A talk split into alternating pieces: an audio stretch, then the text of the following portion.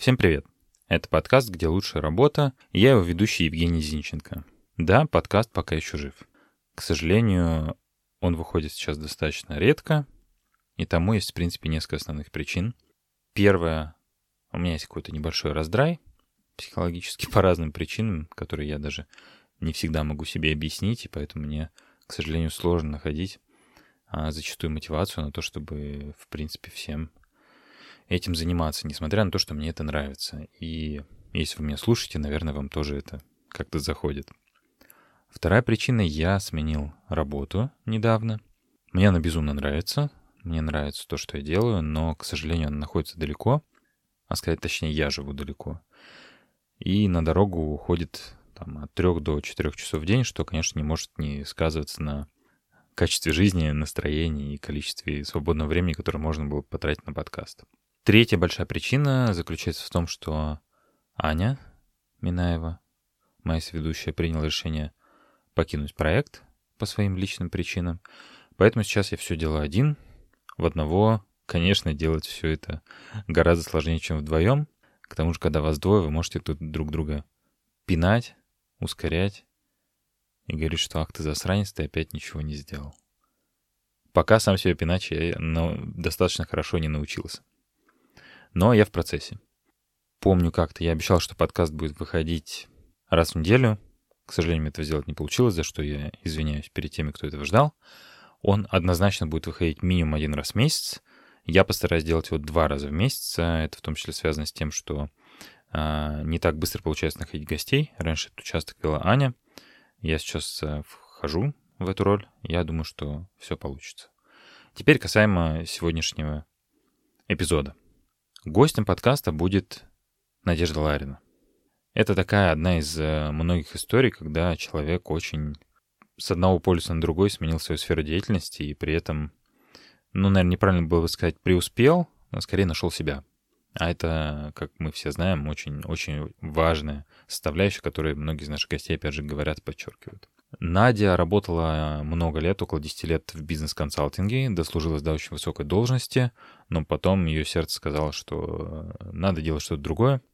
И так Надя попала в театр. Сейчас Надя является театральным продюсером, актрисой и директором театра, одновременно и сооснователем этого театра она является, который называется «Студия Project».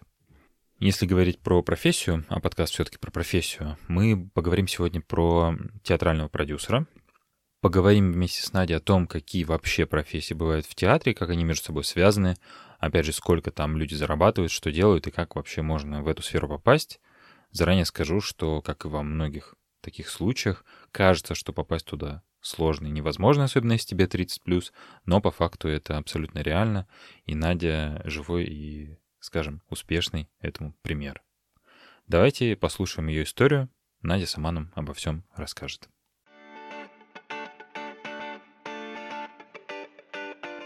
А, Надежда, расскажи нам, пожалуйста, о том, кто ты, чем ты занимаешься, как ты в эту сферу пришла. Кто я? Меня зовут Надежда Ларина. Я, ну вот знаешь, у тебя название подкаста было написано, что я театральный продюсер. Верно, верно. По крайней мере, так ты себя позиционировал. Да, да, да. Ну, как, у меня такой какой-то миксовая э, составляющая, и там, где удобно, выбираю разные элементы своего, своей деятельности. Я, в принципе, продюсер, руководитель театра и актриса. Вот. Три в одном такое. Это основное мое направление, которое в театральной деятельности. Плюс еще по первому образованию я экономист, и у меня за плечами консалтинг, бизнес-консалтинг. Ну и сейчас я, кстати, тоже продолжаю им заниматься. Поэтому в целом, можно сказать, у меня четыре ипостаси, то есть такое расчетверение личности в одном лице. Вот. В театр я пришла, сколько это уже получается, в 2012 году почти 10 лет назад. А, вот. У меня случилась э, такая классическая распространенная вещь для бизнеса, как burnout, выгорание. Вот, потому что как-то 10 лет я активно строила карьеру, строила ее, строила, строила, бежала высоко, так хорошо вроде построила, все супер, а когда ты там на вершину взобрался, вроде на ней там вау, и ты такой понимаешь, что как бы Не то. И вот после да? вот этого выдоха, да нет, вроде все как бы и оказывается, был интересен сам процесс взбирания на эту вершину. То есть вот пока ты взбирался, карабкался, вон она там, ты взобрался, такой выдохнул, и все. И ты уже на ней, и как-то... Вот, и мне случилось это выгорание. Я в один день ушла из бизнеса, и я была партнером в международной консалтинговой фирме, руководителем практики. В общем, в один день ушла. Где-то полгода я путешествовала по миру, жила у друзей, как так получилось мне, что оказались друзья в разных странах, в Израиле, в Германии. И в конце концов пришла к своей давней мечте заниматься, собственно говоря, ну, тогда я думала не театром, а кино, потому что меня увлекало кино, и я вот пыталась попасть в киноиндустрию еще до этого, ездила в Канны, там встречалась с людьми, вот. А, и я пошла учиться в сентябре 2012 года с мыслью, что театр нет, театр вообще никогда. Театр мне не интересен. Я, значит, вот посвящу свою жизнь кино. Ну, а так сложилось, что по ходу обучения я сказала, кино, как-то вот кино нет. И я вдруг, у меня кино отошло на второй план, и вот оно до сих пор как-то меня не, ну, не прельщало. Только сейчас я начинаю для себя как-то это открывать. И я вот полностью меня затянул театр. Вот во время учебы я вдруг поняла, что я не хочу ничего, кроме театра. Вот, а потом, когда мы закончили, любой курс, он хочет э, основать свой театр, как всегда, любое. А, вот, и у нас это как-то вот так получилось. Мы потихонечку так организовались. Ну и тут сработал мой, вот, собственно, бизнесовый опыт. Так, и ты, и ты работала, значит, там тебе что-то нравилось, а выгорание... Можешь чуть подробнее рассказать про выгорание? Мы не очень часто это, а, как правило, в подкасте обсуждаем, но я в целом замечаю, что очень многих людей это, знаешь, такое как-то, как бы это сказать, вот есть какие-то возрастные характеристики, типа кризис среднего возраста, там что-то еще. И вот по субъективным, наверное, каким-то ощущениям, выгорание — это люди в районе 30 почему-то. Слушай, ну вот видишь, наверное, я попала в эту статистику, потому что мне было... То есть я ушла в январе, ну, перестала работать в январе 12 и мне было 31, потому что у меня день рождения мая, то есть это я в статистику полностью попала. Хобби вот такого этого у меня вот до, наверное, вот как раз 30 не было. То есть вот у меня была одна сфера в жизни, которую я прям очень активно развивала. И я от этого кайфовала. Но в какой-то момент, видимо, все равно это же срабатывает. То есть что мы же целостные единицы, у нас не одна сфера, то есть у нас их как бы много.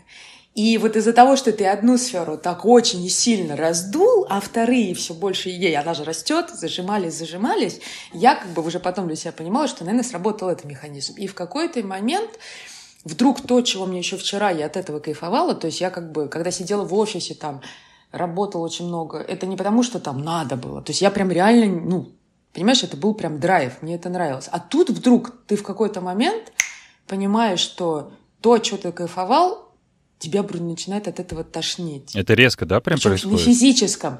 Слушай, я прям уже не помню, в один ли это день был или нет, но я вот помню, вот одиннадцатый год для меня был кошмарным. Это последний год, когда я работала, что я вот практически весь год я уже... Я, наверное, даже не сразу поняла. Я вдруг сначала поняла, что я что-то утром мне стало тяжело вставать. Что-то, ну, я как бы не хочу куда-то ехать. И вот все, все больше и больше. Не хочу на работу, не хочу туда. Мне все вот недовольно. Ну, вот прям вот. И все. И вот последние особо полгода я себя прям, ну, насиловала, заставляла это делать. Мне было очень тяжело. И вот сейчас, сейчас, когда у меня, у меня получается вот как бы консалтинговая компания своя, вот театр, где я как руководитель, и там и я актриса. И вроде бы дел больше, да, но за, ты знаешь, вот за счет именно того, что это диверсификация, плюс как бы вот как бы мне кажется, занялся своей личной жизнью, каким-то хобби, понимаешь, у меня все... И вот за счет вроде областей больше, а ты успеваешь за счет этого в десятки раз больше. Ну, потому что интереснее, да? Чем стало? когда ты тупо сидел. Я даже не знаю, просто как-то вот организм, он из этого черпает от одного другого ресурса. Вот если когда я сидела по, там, с 9.30 до 23 в офисе, то есть 9.30 я в офисе, в 23 я выезжаю. Ну, то есть как бы эффекта было меньше, вот чем от этого. У меня никогда не было таких хороших отношений с клиентами, как сейчас.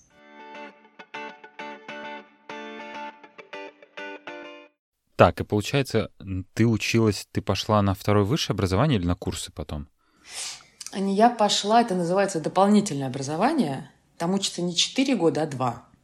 Это университет? Да, это, да, был Останкино, Митра, высшая школа, там диплом государственного образца. То есть у меня есть диплом, где написано актриса театра, кино и телевидения. То есть это не курсы, получается.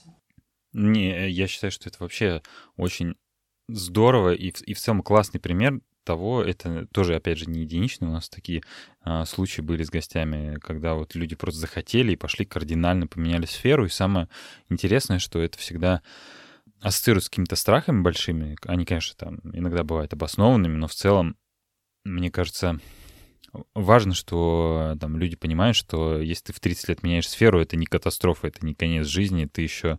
Ну, то есть ты поработал 10 лет, тебе еще работать 30 лет, поэтому можно совершенно спокойно это делать. Наверное, главное, чтобы это было там как-то обдуманно и соответствовало твоим возможностям, что ли. Ну, ты знаешь, вот может быть даже не обязательно обдуманные соответствовало возможностям, потому что обдуманность и возможности, они тоже создаются нашим мозгом. Потому что у нас намного больше возможностей, чем мы думаем. Нет, но я имею в виду, что если ты, например, не дружишь с математикой, то, наверное, в Data а, Science ну, тебе не надо идти. Я вот банальная вещь, наверное, очевидно, но тем не менее. И ты, получается, выучилась на театральном как, как это правильно сказать? Ты получила театральную профессию как-то в случае доп. образования? Ну да, профессию актрисы. Да. А, ты училась именно на актрису? На актрису, да, у меня актриса, театр, и, кино и, и, и потом ты доучилась и, видимо, поняла, что с твоим багажом опыта тебе неинтересно быть только актрисой и сразу организовала свой театр. Не, не, не, наоборот. А, а, я вообще это не хотела. Мы курсом хотели вот создать что-то. И мы пытались, пытались, а, вот, как и любой вот курс актерский, они хотят после выпуска создать. И как-то просто в какой-то момент сложилось, что надо этим руководить, чего-то делать ну, как бы вроде, ну, вот я могу. И дальше у нас вот у меня года три была чудовищная ломка, потому что я все понимала, что какие-то вот ну, управленческие вот эти начальственники, директорские функции на меня сваливаются, а я хочу быть только актрисой. То есть я формально все это делал, и у меня вот как бы был очень серьезный переломный период у нас, поэтому в театре прям, ну то есть, потому что как бы, понимаешь, у тебя сразу ты как бы ты вроде вот все люди, ты с ними одновременно и как коллега играешь, работаешь, Потом ты с ними должен руководить. Это надо какие-то решения принимать. Если что случается, они к тебе бегут. Ты не такой, почему я должна решать этот вопрос? Он говорит, ну ты же директор. Ну и, а я вот очень не хотела. То есть я вот думаю, я хочу только творчеством. Поэтому я года три, у нас сколько получается? В пятнадцатом году мы образовались, вот нам шесть лет. Но вот года 3-4 меня очень сильно колбасило. Я никак не могла принять вот эту роль. Ну, Прям именно не, колбасило, ты не хотела таким быть менеджером, словом да, больше? Штурмовала.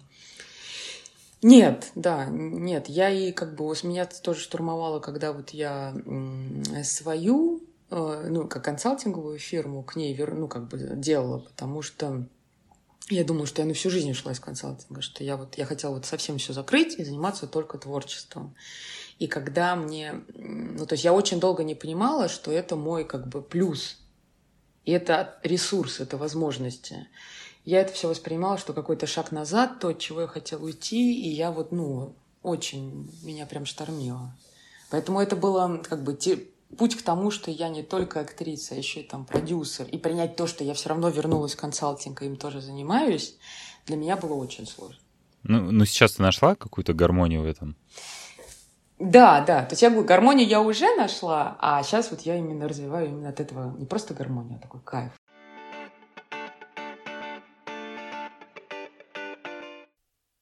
А если говорить именно про профессию театральный продюсер, можешь э, вкратце объяснить, э, кто этот человек, чем он занимается в целом?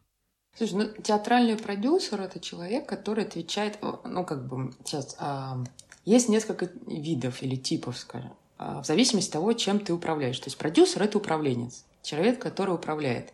А дальше, сейчас буду говорить очень таким бизнесовым языком, все зависит от того, что у тебя является объектом управления.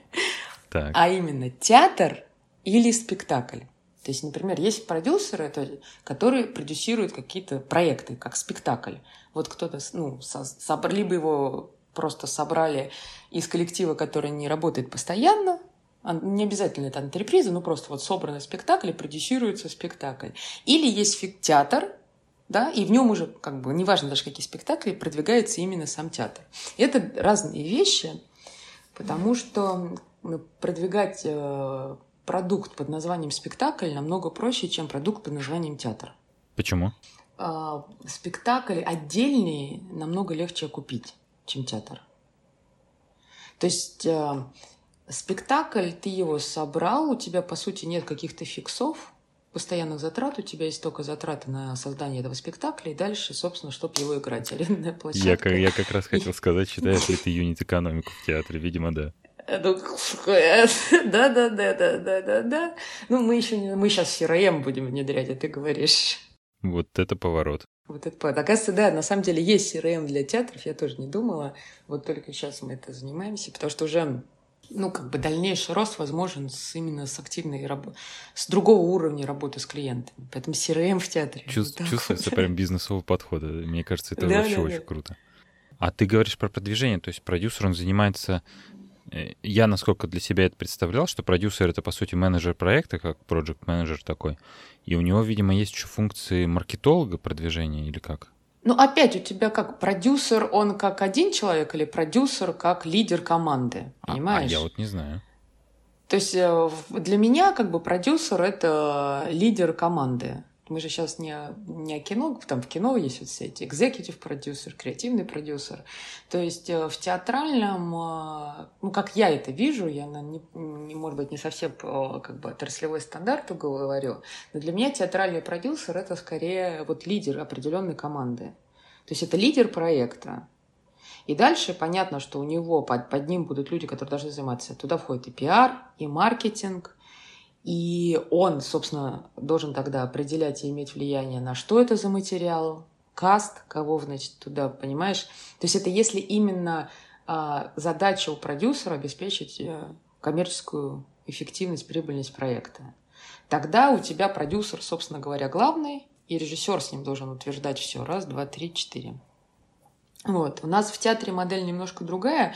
То есть все, что касается творческого, например, уже там я за мной финальное решение выбора материала, выбора режиссера, а, вот. Но то, что там режиссер делает внутри, я туда не погружаюсь. То есть это вот если бы это было полноценно, так, потому что, ну, я продюсер, директор театра, мне очень еще важна в данном. То есть мы цель себе поставили не только финансовую прибыльность, а, наверное, как бы, понятно, что две цели нельзя, но у нас все-таки был приоритет сделать какой э, творческий продукт, который нас, как творческих личностей, устраивает и нам интересен. Вот так вот. Поэтому продюсер, он должен быть, на мой взгляд, очень таким тонким, чтобы знать, где надо вмешаться, а где надо просто только создать условия, чтобы люди могли творить. Ну, то есть он, получается, продюсер, он над созданием продукта работает, правильно? Он должен обеспечить условия, да, то есть площадку. Он должен обеспечить финансы по то, чтобы реализовать то, что придумает режиссер.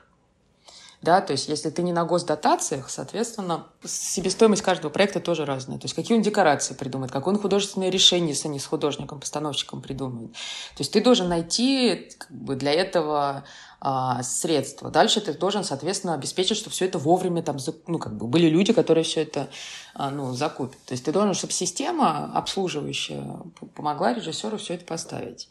Потом ты как продюсер тоже отвечаешь за артистов, что твой коллектив, он как бы был там, как сказать, творчески готов, чтобы они были, там, ну, понятно, дисциплина, но, слава богу, нет вот этого как алкоголизм и творческий, ну, в смысле, это распространенная достаточно проблема, слава богу, у нас этого нет, ребята молодые, но все равно, чтобы они, ну, как бы от проекта к проекту, они же, это же тоже сложно, чтобы они не выгорали, чтобы они были замотивированы, то есть это ты коллектив, это те люди, которые, ну, то есть это основной ресурс, без них, без актеров не будет театра.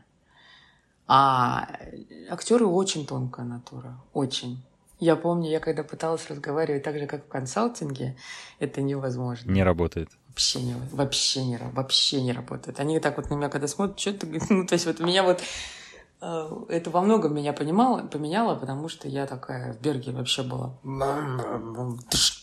Вот так вот. А тут так не работает. Нет. Надо мягко подойти. Это вот у меня была школа нового менеджмента. Вот это все, мне кажется, хороший продюсер, он это все обеспечивает. Это может быть даже директор больше, наверное.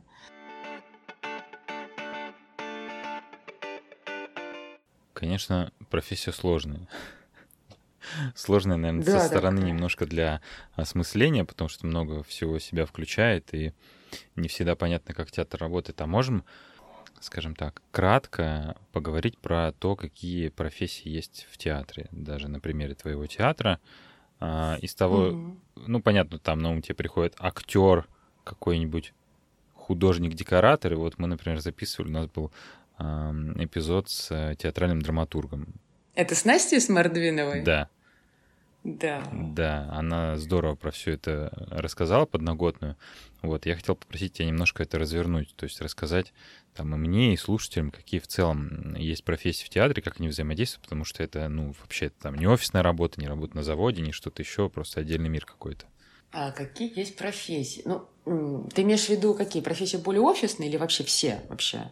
Наоборот, творческие, какие тебя Ну вот смотри. То есть е- там же также держит е- бэк-офис, или скажем так, и вот есть творческая составляющая, есть офисная. Тебя какая волнует? Все поструктурируем вопрос. А, структурирую вопрос. Очень субъективный будет вопрос, но что-то, например, наиболее интересное. Понятно, что самая интересная профессия — это актриса. А там же есть просто еще худрук, наверное, кто-то там, да, да, постановщик да. танцев. Ну, вот что такое? Ну смотри, опять-таки, структурирую, значит. Э, вот если мы возьмем театр, можно его разделить на несколько составляющих. То есть есть, скажем так, административное управление, там менеджерское, а, то есть, ну, офисная, как угодно ее можно назвать, ну, то есть, э, бэкаповская эта функция, да, то есть направление. Туда же можно отнести маркетинг, продвижение, там, все, что связано с продажами билетов, те люди, которые этим занимаются. Да, это, такая. Ну да, организационный блок, вот правильное слово. Дальше есть как бы творческая составляющая какая-то, ну, которая постоянная, например. А в нашем, а, то есть есть в театрах бывают худо, художественные руководители, главные режиссеры, а, штатные режиссеры, там штатные художники и так далее, и так далее. И есть, скажем так, команда под конкретный проект. Потому что, например, вот делается спектакль, и под него приходит свой режиссер, ну, и, то есть есть команда проекта. Вот а, давай поговорим вот про то, что вообще какие люди делают спектакль. Да. Вот у нас в театре вот как бы такой постоянный творческой составляющий. У нас есть, мы одного из режиссеров, с которыми мы очень долго работаем, и мы в конце поняли, что... То есть мы где-то с 10 или 12 разными режиссерами работали, и вот поняли, что с одним нам прям вот у нас как-то вот вообще душа лежит, и сейчас большинство, ой, большое количество спектаклей его, и мы такие говорим, Кирилл, давай ты будешь нашим главным режиссером. Вот у нас есть главный режиссер, художественный руководитель у нас нету, то есть у нас как бы есть такой директорский театр. Директор и актеры с главным режиссером. А вот э, когда создается спектакль, под него прям создается команда. А главные люди, которые все это делают, это, собственно, сам режиссер-постановщик. То есть человек, который придумывает э, спектакль и его ставит э, художник-постановщик, который обеспечивает художественную составляющую, а, декорации, да, все, что, то есть художественное оформление сцены и а, художник по костюмам. То есть человек, который придумывает костюмы, а, вот это основные как бы три профессии, которые... А, как, совсем не упустила очень важного человека, художник по свету, потому что свет — это очень, конечно, главное, одно из таких основных решений для спектакля и определяет его настроение. Плюс а, бывает еще, собственно говоря, композитор, который музыку пишет для спектакля, да, для конкретного. Вот эти вот все ребята вместе помогают создать вот такую тайну, которая называется спектакль. Вот, как правило, ты знаешь, все ребята уже все работают вместе и переходят из проекта в проект, потому что эм, вот эти люди, они должны говорить на одном языке. То есть э, обычно вот режиссер и постановщик, он долго не ищет художников, и с кем-то они уже, когда вот сработаются, они работают именно в паре, потому что они уже с полуслова понимают друг друга, и э, как бы художник просто наилучшим образом уже чувствуя человека, с которым он работает, может э, передать его идею в визуальной форме, то есть подкрепить ее. Поэтому вот как бы, а музы... ну, то есть, и вот у нас, сколько мы с ребятами работаем, они все приходят именно такой командой. Да, я смысл понял, да, что это командная работа, это ну, не, не, не просто да. набор каких-то должностей, это так не работает. Да, да, так не работает.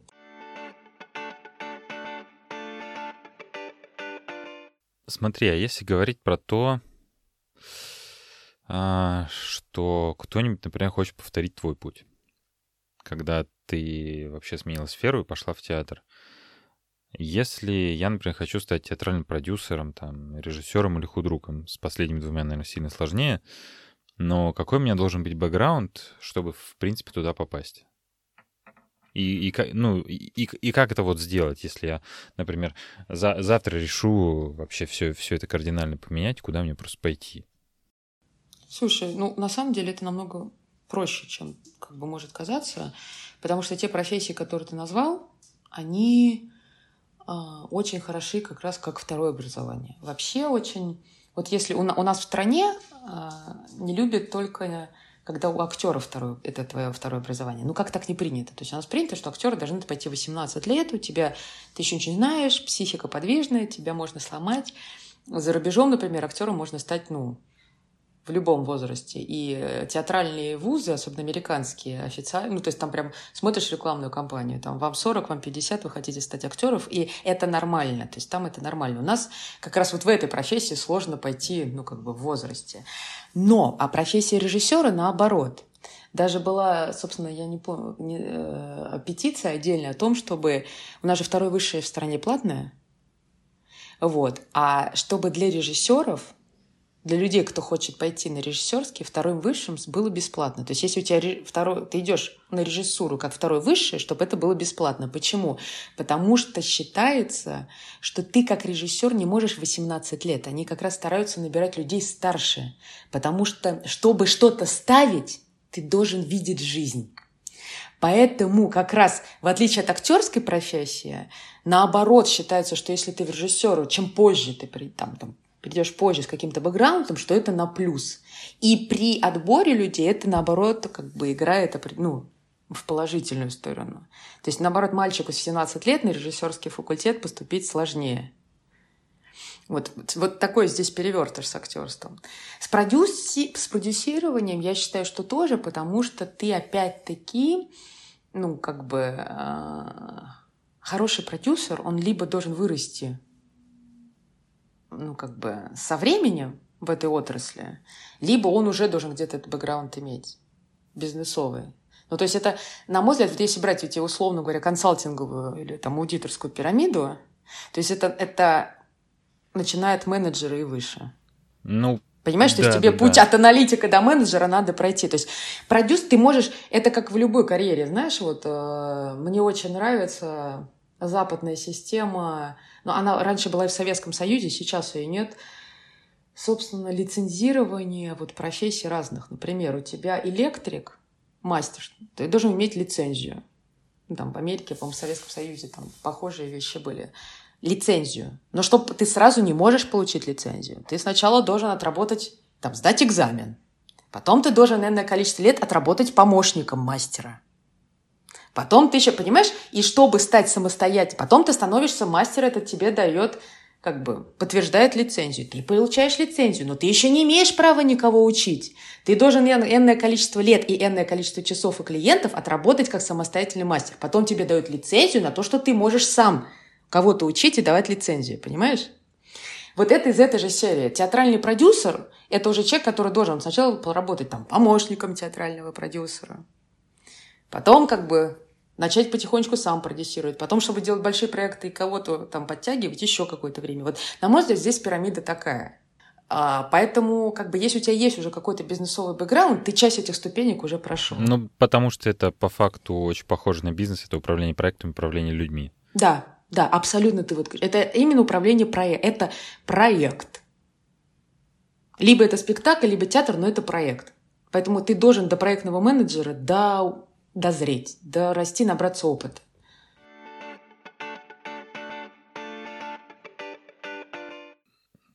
Хотел спросить, как у вас с, э, посещаемостью? Потому что я немножко разверну вопрос. А, как человек, который в театральной сфере вообще мало что понимает и ходит туда, там, знаешь, раз в три года таких людей большинство, естественно. ты когда обычно куда-то хочешь пойти, ну, чтобы не ошибиться, ты идешь в МХТ, МХАТ и, прочие там десяток э, топ-театров на какие-то спектакли, где ты предполагаешь, что тебе, скорее всего, понравится. А у тебя театр, скажем так, э, как ты правильно назвала, слово забыл? Независимый театр. Независимый театр, да. Вот у независимых театров, наверное, с, с этой точки зрения, скажем так, затраты на привлечение должны быть сильно выше, наверное, да, чтобы привлечь к себе зрителей. Ну, безусловно, что ты, конечно, когда ты не вахтангов, у тебя не работает имя. То есть у тебя должно работать а, как бы сам продукт. Но и тем не менее, вот за 6 лет, я тебе хочу сказать, что уже за 6 лет у нас уже начинает работать имя. То есть, во-первых, меня очень радует э, тенденция, что все больше и больше зрителей, им интересен независимый театр. В Москве очень много независимых театров. То есть, если вообще их взять всех, то это там ну, как бы несколько сотен независимых театров, понимаешь? А, а независимый а, в данном случае означает просто, что он не государственный? Не государственный, да, не государственный театр. Не государственный театр. А мы одни из самых крупных а, вот, негосударственных театров. И все зрителю это все больше и больше интересно. Почему? Там иногда больше жизни. Интересно. То есть им, во-первых, э, людям, во-первых, первое, людям интересны новые лица. Это тоже есть. То есть, с одной стороны, у тебя есть желание посмотреть на мастеров, это понятно, как бы. Но вот то, что есть желание посмотреть на новые лица, это вот нам очень помогает. А, во второй момент очень часто люди говорят, что ну да, вот государственный, там уже в театр придешь, такой, там уже все такие матерые ходят, у них это уже работа, или там он приехал со съемок, а здесь ребята молодые, живые, жадные до работы. Это тоже есть, потому что, соответственно, там люди как бы уже ну, понимаешь, это совсем другой параметр. Когда у тебя и съемки, и все, и ты э, во-первых, люди могут просто физически уставать. И совсем другой, когда еще люди, которые голодные до работы. Это все равно тоже чувствуется. То есть тот же самый, там, мы точно там, через 10 лет, условно говоря, даже если там не будут звезды, ты все равно уже, ну, как бы потихонечку это становится другое. А вот независимый театр, он тем э, дает еще вот эту голодность э, актеров, режиссеров, вот. Потом а, здесь больше свободы в какой плане? Даже не только в смысле цензуры, а все равно у тебя нет такого прям худсовета, который ну, как бы принимает. В Государственном театре у тебя худсовет. Это люди все равно как-то, понятно, не с опытом, но все равно это что отсматривается, принимается. А здесь у тебя как бы больше свободы. И понятно, режиссерам как бы они начинают, ну, как бы чувствуют меньше о, что хочу, то и врачу. Это не так я скажу. Это может быть не всегда в плюс, потому что, конечно, а, но с другой стороны это дает тоже определенную такую жизнь. А в-третьих, тоже еще сами площадки, если ты заметишь, очень сейчас очень в, практически во всех театрах э, больших есть малые сцены, новые сцены. Да, эксперименты. Понимаешь, да? вот эти камерные, камерные сцены небольшая, то есть э, как театр, который уже не театр, где у меня большая сцена, балконы, ряды, бельетаж, понимаешь? А когда у тебя пустое пространство, прямоугольник, и стоит э, стулья, и у тебя актер перед лицом. Атмосфера другая, да? И эта форма, да, это совсем другая атмосфера, и эта форма очень набирает, ну, как бы она очень распространенная. И именно поэтому у тебя, как бы, э, на мой взгляд, в государственных театрах вот э, очень популярно, ну, как бы много малых сцен, новые сцены, несколько сцен таких вот масштабных. И там тоже постоянно идут спектакли. Ну, во-первых, они там это туда и пускают тоже, вот знаешь, здесь более там звезды или более маститые режиссеры, а здесь площадь, площадка, они же то же самое делают. Это площадки для там, где, например, а сами актеры могут что-то поставить. Ну, то есть это, ты правильно сказал, я вот чуть не упустила, что это сцена для них для экспериментов. То есть они туда больше пускают молодых режиссеров, э, сами актеры ставят. То есть вот эти площадки для них тоже, по сути, как такой филиал вот как бы независимых театров.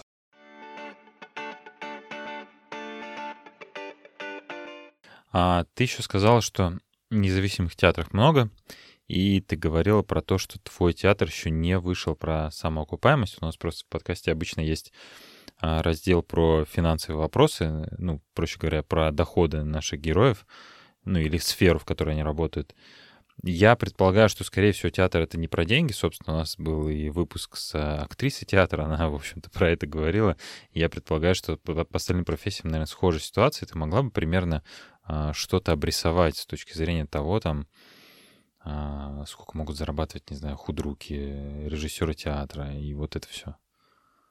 В театрах, вот, когда приглашают молодых режиссеров вот, в государственные театры, ну, в принципе, ценник там ну, как бы начинается от 100 тысяч за постановку до там 300, 400. А на ежемесячной, если основу перевести, это как? А, ты знаешь, э, вот сами зарплаты, насколько я знаю, они в театрах э, тоже небольшие, потому что там 35 тысяч, например, ставка оклада. Режиссерские оклады я знаю меньше. А, вот. Э, у нас, став, у нас не оклады, у нас оплата за спектакль.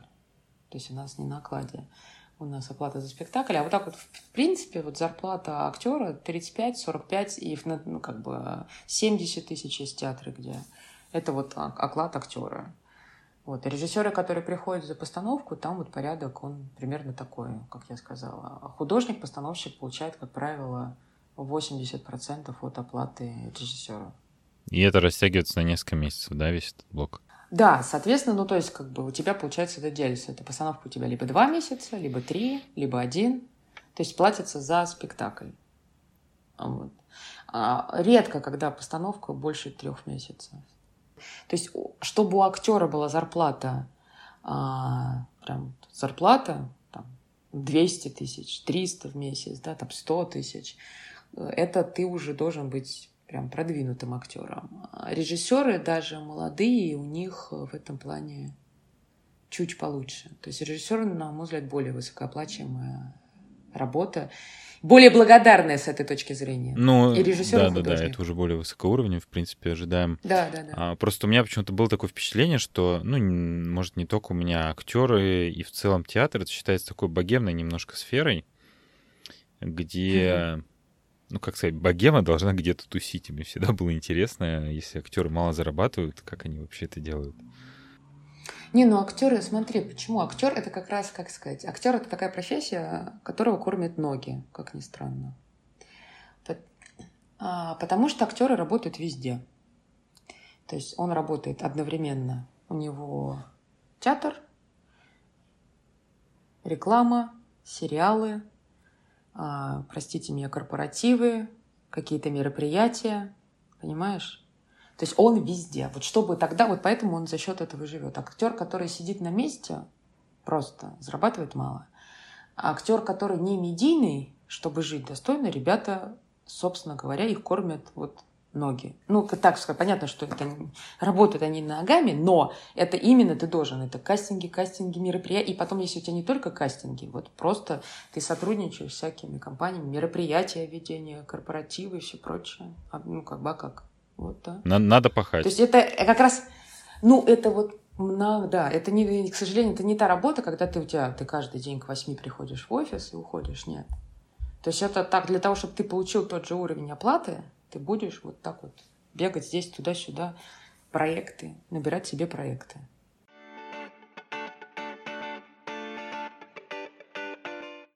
Можешь ли ты посоветовать спектакль какой-то? Мое самое сильное театральное потрясение это театр Льва Додина «Братья и сестры».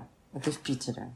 Я бы даже, вот честно говоря, поехала ради этого спектакля в Питер. Он идет целый день с перерывами, с антрактами. Там ты не просто, я не знаю, катарсис переживаешь, умываешь слезами. Я... Там играет, кстати, Лиза Боярская. И да даже, наверное, словами не могу описать. Я очень долго просто себя приходила, и меня внутри рождалось, умиралось все существо несколько раз. То есть ничего сильнее я вот не видела. А, а еще твой, твой спектакль? Мне очень нравится вот новый спектакль, который мы недавно выпустили «13 правил баскетбола». Какое необычное название. Да, это современная драматургия. Дмитрий Богославский, белорусский автор. Вот. И на мое удивление, кстати, я думала, ну, 13 как пойдет до современной драматургии. Такое название, не, как бы никому неизвестное. И он как-то так успешен с точки зрения продаж оказался. Вот. Но здесь это как раз на мой секрет, на, на мое мнение, секрет как раз в сарафанном радио. То есть, э, когда вот э, спектакль раскрутился именно благодаря тому, что он очень понравился зрителю. Мне кажется, я задал все вопросы, которые хотел. Все вопросы, которые... Хорошо. Нет, ну мне кажется, хорошо, что мы закончили рекомендации по спектаклям.